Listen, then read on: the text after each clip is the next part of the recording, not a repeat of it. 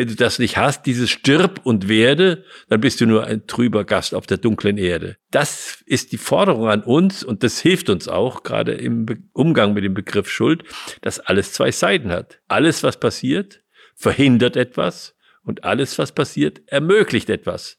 Und wir schauen nicht auf das, was es ermöglicht, sondern wir schauen immer nur auf das, was es verhindert. Herzlich willkommen beim Gedankengut Podcast mit Wolfgang Gutballett und Adrian Metzger im Dialog zu Fragen und Impulsen unserer Zeit. Schön, dass du dabei bist. In dieser Folge sprechen wir über das Thema Schuld und stellen uns damit die Frage, ob es überhaupt einen Schuldigen braucht.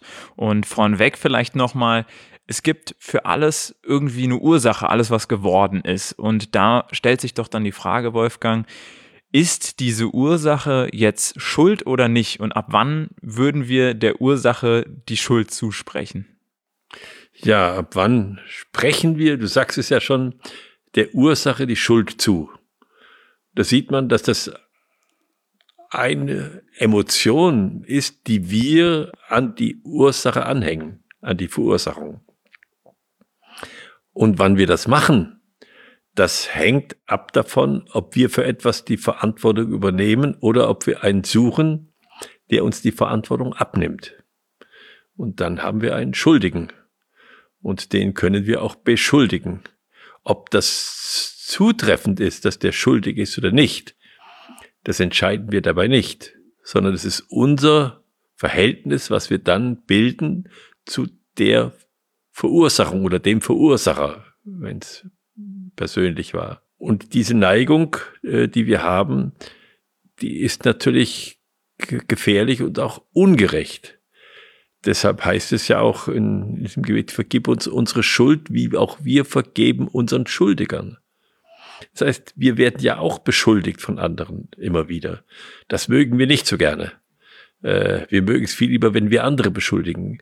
Aber aus diesem Vorgang insgesamt müssen wir rauskommen und müssen sehen, dass wir viel nüchterner auf das schauen, was der Verursacher ist oder die Verursachung ist. Wenn ich über einen Stein stolpere, um ein ganz einfaches Beispiel zu nehmen, dann sage ich, na, blöder Stein, ne? oder wer hat den hier hingelegt oder, oder sowas.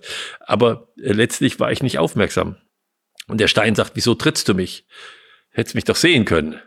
Also so einfach so ein bisschen zu spielen mit den Gedanken für mich ist es immer ganz wichtig, ob ähm, ich die Schuld bei jemandem sehe oder nicht, sehe ich immer für mich den, den Handlungsspielraum beziehungsweise die Handlungsfreiheit bei demjenigen.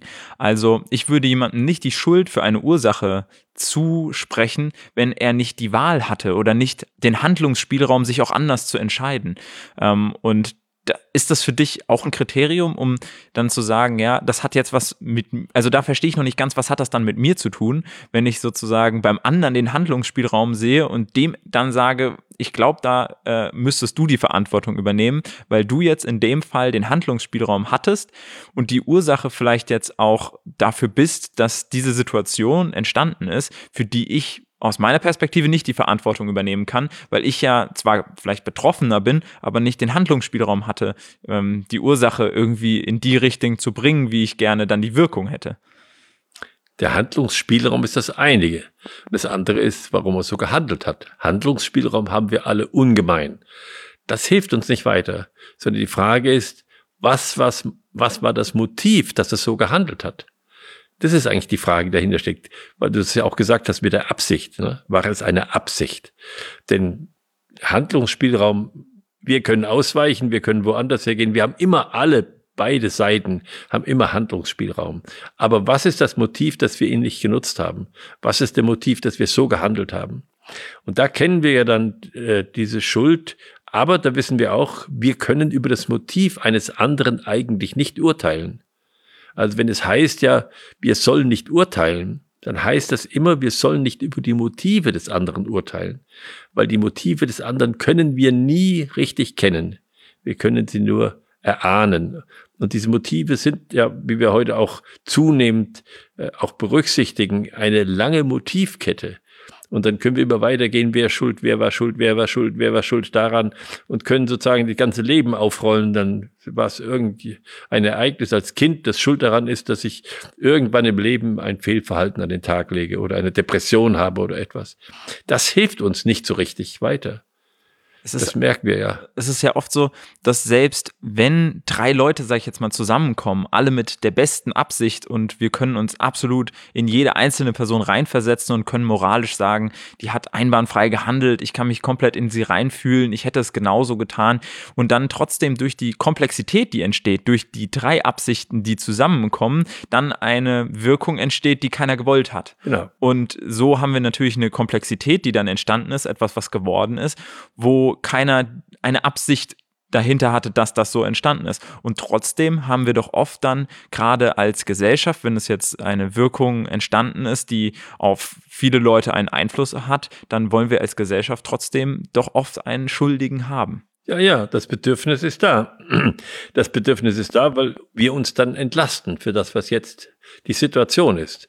Dass die Situation multifunktional zustande gekommen ist und dass jeder von uns, der gehandelt hat, im Grunde nicht im Voraus genau die Konstellation genau kannte, auf die die Handlung trifft. Das sind alles Dinge, die dann eine Rolle spielen. Aber wir haben die Neigung zu sagen, es gibt für alles eine Ursache und äh, und die Ursache machen wir gern zum Schuldigen. Weil wir dann sagen, ja, wir hatten keine Handlungsoption, was meist nicht zutrifft. Da sagen wir, ja, wenn wir jetzt zusammenrennen, der ist nicht ausgewichen. Ob wir hätten ausweichen können, das denken wir dann nicht so. Sondern wir sagen, ja, das ist ganz einfach. Und dann kennen wir auch noch den Begriff des Entschuldigen. Und da merken wir dran, dass das schon eine subjektive Seite ist und nicht eine objektive die Schuld. Es ist im Grunde eine Beziehungsfrage. Und äh, so wie ich jemand beschuldigen kann, kann ich auch entschuldigen. Kann man sich selbst dann eigentlich entschuldigen, also sich selbst der Schuld entledigen? Naja, das ist ein bisschen eine komische Formulierung, wenn ich sage, ich entschuldige mich. Ne? Eigentlich heißt, ich bitte um Entschuldigung. Dass ich entschuldige mich, das ist ein Widerspruch in sich. Das ist eine verkürzte Form, die wir sagen, aber eigentlich heißt es sich bitte um Entschuldigung, weil das kann nur der andere machen. Das heißt, es ist doch wichtig eigentlich bei dieser ganzen Frage, sich seiner eigenen Verantwortung bewusst zu sein und da genau. wahrscheinlich auch nicht nur zu sehen, was gehandelt wurde, sondern eben was auch nicht oder wo nicht gehandelt wurde und vielleicht auch gerade von mir. Das heißt, wenn jetzt etwas zustande kommt und die Absichten von anderen da hauptsächlich aus meiner Perspektive eine Rolle gespielt haben, dann kann ich mir ja die Frage stellen, wenn ich doch eine Absicht hatte, ähm, warum ist die nicht zum Tragen gekommen? Warum habe ich nicht nach dieser Absicht gehandelt und so die Situation schon in einem früheren Zeitpunkt ähm, beeinflusst, sodass auch ich Teil der Ursache geworden wäre, die dann vielleicht eine andere Wirkung entfaltet hätte. Siehst du das ähnlich, dass da auch diese Perspektive wichtig ist? Ja, das ist ein ganz wichtiger Punkt. Eigentlich werden wir viel mehr schuldig im Leben, wenn man das so sagen kann, durch nichts tun als durch tun. Weil beim Tun werden wir noch, sind wir noch wach. Beim Nichtstun schlafen wir. Wir sehen nicht, wo wir berufen sind. Wir sehen nicht, wo wir gefordert sind. Wir laufen vorbei. Und in dem Augenblick werden wir schuldig.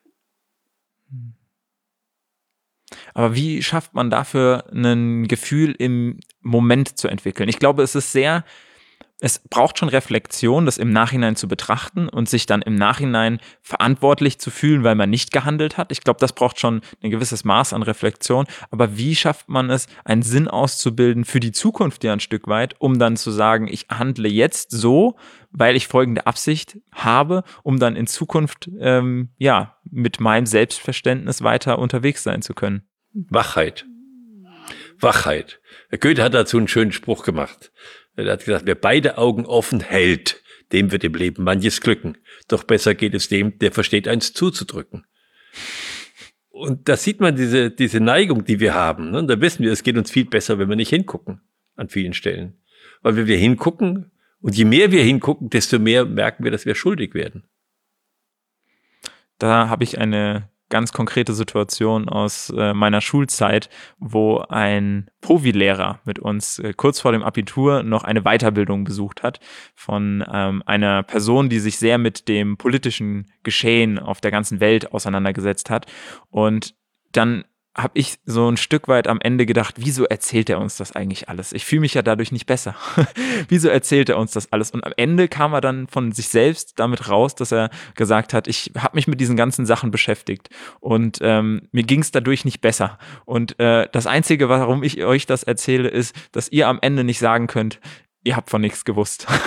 und das fand ich, äh, passt zu dieser, zu dieser Geschichte sehr gut, dass mhm. man ein Stück weit da in der Verantwortung steht, ähm, auch nicht auf alles zu schauen und sich unmächtig zu fühlen. Ich glaube, das ist auch nicht der richtige Weg, aber sich trotzdem ähm, Perspektiven zu suchen, wo man ganz bewusst hinschaut und ähm, auch Verantwortung übernimmt für das, was da geschieht. Ja, also es gibt ja dieses, diesen Spruch, den, den ich immer interessant fand, was ich nicht weiß, macht mich nicht heiß ich nehme gern das Wort berufen sein, das wir ja nur noch im Beruf kennen, was dann heißt, ich fühle mich dauerhaft berufen zu etwas. Eigentlich kommt das Wort Beruf daher.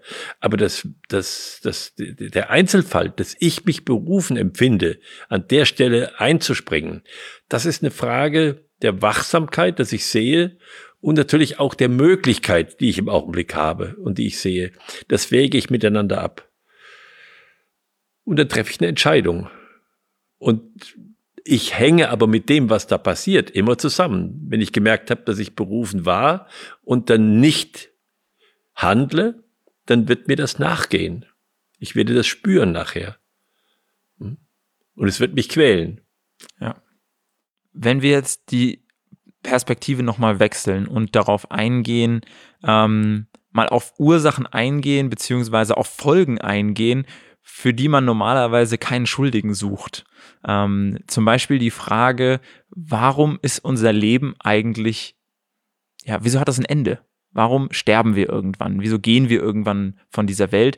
Und wer ist eigentlich daran schuld? Beziehungsweise dann ja auch, wer ist eigentlich da schu daran schuld, dass wir leben? Ja, also oftmals ja die Frage nach den Dingen, ähm, wo wir sagen, da, das das widerstrebt uns, hat ja eigentlich dann genauso gut die an, umgekehrte Seite. Ja. Ähm, warum leben wir eigentlich? Ähm, was, was hast du da für eine Perspektive zu, zu dieser Frage? Ähm, wer ist eigentlich daran schuld, dass wir zum Beispiel sterben? Ja, also es, äh, wenn wir die Schuld betrachten, dann kann man sagen, es gibt immer ein Voraus. Das hat man schon diese Kausalität, also der Grund, der Grund dafür. Und die ist entweder zeitlich bemessen oder kräftemäßig bemessen. Und alles, was auf der Erde ist, hat eine Ursache. Äh, es gibt nur eines, das war früher auch als Gottesbeweis genommen, es gibt nur einen unverursachten Verursacher. Also die einen nennen das Gott, die anderen nennen das den Urknall oder irgendetwas, was sozusagen die ganze Sache in Bewegung gebracht hat. Aber es muss irgendwo etwas mal gegeben haben, was nicht verursacht war, damit überhaupt diese Ursachenkette, die wir im Leben erleben, zum Laufen kommt. Und jetzt äh, steckt ja in jeder solchen Situation sind zwei Seiten drin. Warum? Ich kann aber auch sagen, wozu? Also, wozu habe ich Glück gehabt? Was soll möglich werden dadurch, dass es mir so gut geht? Das ist eine ganz andere Frage. Und nicht, wer ist schuld daran? Sagen wir dann nicht, dass es mir so gut geht, hm? sondern wir sagen so. Und dieses, dieses Leben oder dieses, diese Wechsel von Leben und Tod, den wir in der Natur ja überall beobachten und den wir auch bei uns beobachten können, da sagt der Goethe dazu, der Tod ist ein Trick der Natur, um möglichst viel Leben zu haben. Oder umgekehrt sagt er, wenn du das nicht hast, dieses Stirb und werde, dann bist du nur ein trüber Gast auf der dunklen Erde. Also das ist die Forderung an uns und das hilft uns auch, gerade im Umgang mit dem Begriff Schuld, dass alles zwei Seiten hat. Alles, was passiert, verhindert etwas und alles, was passiert, ermöglicht etwas. Und wir schauen nicht auf das, was es ermöglicht, sondern wir schauen immer nur auf das, was es verhindert.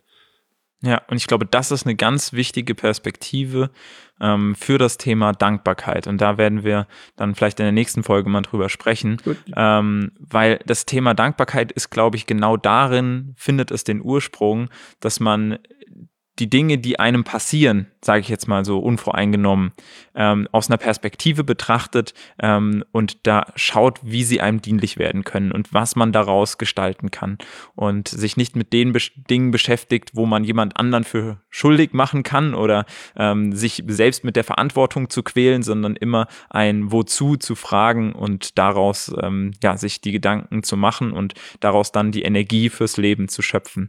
Vielen Dank für deine Gedanken, vielen Dank für das Thema Schuld. Ich fand es super spannend, da mit dir drüber zu sprechen. Und vielen Dank dir auch als Zuschauer, Zuhörer, dass du hier mit dabei warst. Sei gerne auch beim nächsten Mal wieder mit dabei, entweder auf unserem YouTube-Kanal per Video und natürlich auch als Podcast auf allen möglichen Podcast-Plattformen. Wir freuen uns, wenn du wieder mit dabei bist.